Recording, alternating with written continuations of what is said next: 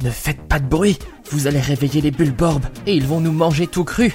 Que diriez-vous si on partait à l'aventure ensemble dans le jardin, accompagnés par des carottes intelligentes qui nous aident à porter des fruits géants?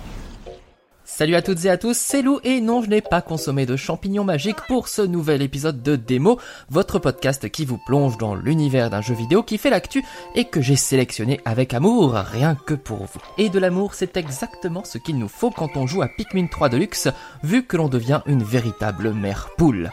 Alors je resitue déjà le contexte, Pikmin 3 était déjà sorti en 2013 sur Wii U, il y a donc une éternité. Et comme tous les bons jeux Wii U, il a fait son petit bonhomme de chemin qu'à la Switch.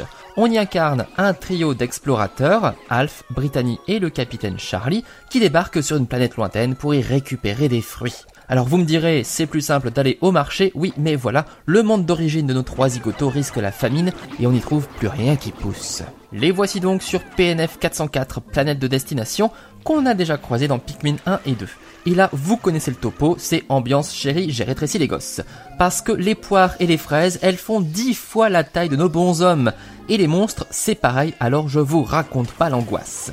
Du coup, c'est à ce moment qu'interviennent les Pikmin, des espèces de carottes sur pattes de différentes couleurs, et chaque couleur correspond à une capacité. Les Pikmin rouges sont insensibles au feu, les bleus peuvent nager, et les jaunes ne craignent pas l'électricité, etc., etc. On découvre de nouvelles espèces dans ce troisième opus, à savoir les Pikmin rock qui peuvent détruire le cristal et les Pikmin ailés qui sont faibles mais qui peuvent voler. On peut pas tout avoir dans la vie. À nous de commander cette mignonne petite armée, leur dire d'attraper et de ramener les fruits, abattre les obstacles, attaquer les monstres. Bon, par contre, vous vous doutez bien qu'il n'y a rien de plus con qu'une carotte, hein, donc à vous de faire très attention et de bien les diriger. L'atmosphère est très bucolique, on se balade dans de jolis environnements, le jardin, la forêt, la source enneigée, on a presque envie de partir en vacances dans le jeu mais bon on peut pas trop en ce moment. Et en plus on peut cette fois-ci faire l'aventure à deux joueurs en coopération en même temps et c'est franchement sympa. Sauf qu'on peut pas le faire en ligne et du coup c'est un petit peu compliqué en ce moment. Mais bon, on a aussi deux petits scénarios en plus par rapport à la Wii U où l'on incarne Olimar, héros du premier jeu Pikmin, et cette version de luxe comprend également l'ensemble des DLC sortis à l'époque.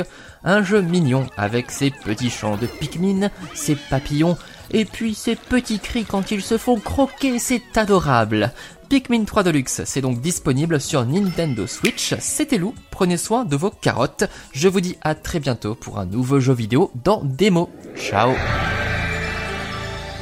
Retrouvez cet épisode ainsi que nos autres productions sur le mur des podcasts et aussi sur notre application Ouest France. N'hésitez pas à nous mettre 5 étoiles si vous avez aimé ce programme.